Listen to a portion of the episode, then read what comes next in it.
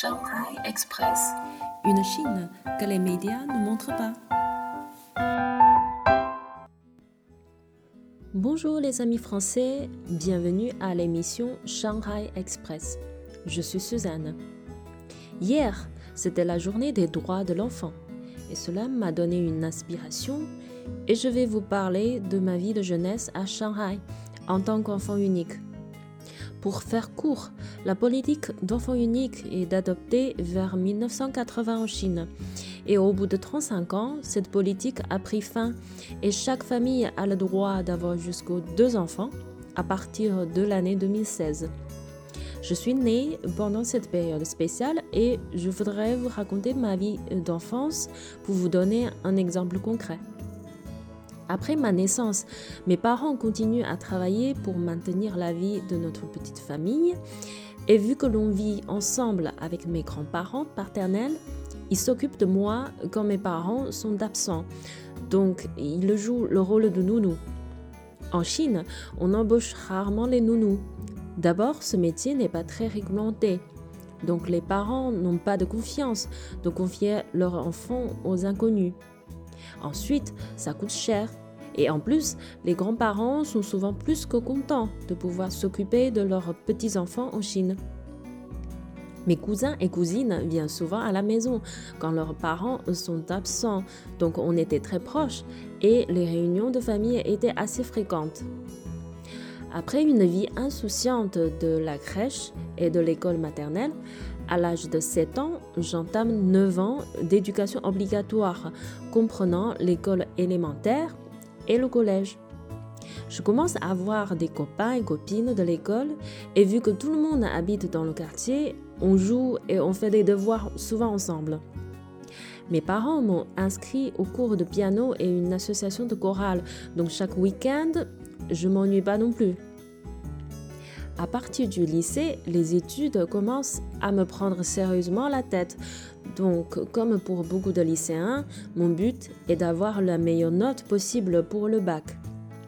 Contrairement à ce qui se passe en France, toutes les universités ont une quota de nouveaux recrues et les candidats ont les meilleures notes de bac sont admis en Chine. Donc en gros, la note de bac décide si tu peux aller dans les universités de ton choix ou non.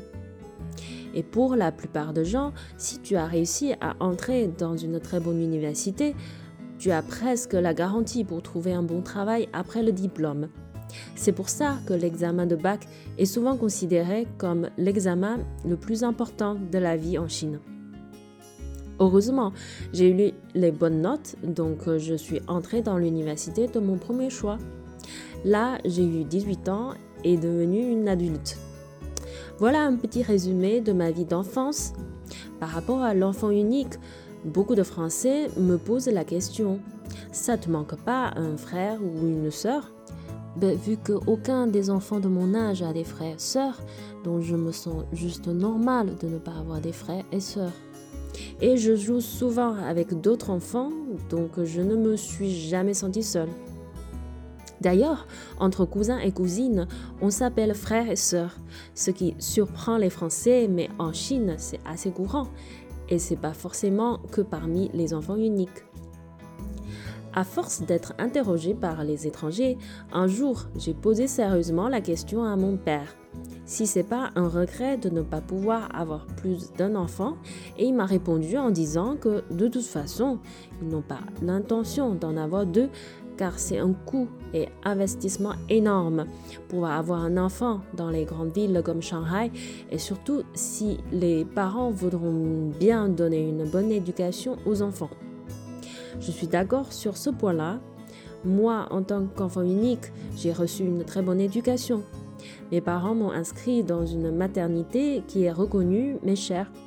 Ils m'ont amené chaque week-end au cours de piano particulier pendant 7 ans et ils ont toujours surveillé que j'ai des bonnes notes et même après mon bac, ils ont payé le cours supplémentaire pour que je puisse entrer dans une classe spéciale conçue pour continuer des études en France. Et ils ont financé mon master. Je suis sûre que s'ils ont deux enfants, ils n'auront pas ce budget et ce temps pour que je puisse avoir une vie sereine comme aujourd'hui. Je sais que mon expérience personnelle est unique, mais elle représente une partie des enfants uniques de mon époque, issus d'une famille de classe moyenne dans une grande ville en Chine. En tout cas, je suis très contente que mon pays a vu les côtés négatifs de la politique de planification des naissances et d'y avoir apporté une amélioration. Et je suis certaine que le changement ne va pas s'arrêter là. Voilà, c'est tout pour aujourd'hui. N'hésitez pas à laisser vos commentaires, abonner à ma chaîne et aller sur ma page Facebook. Je vous dis à très bientôt.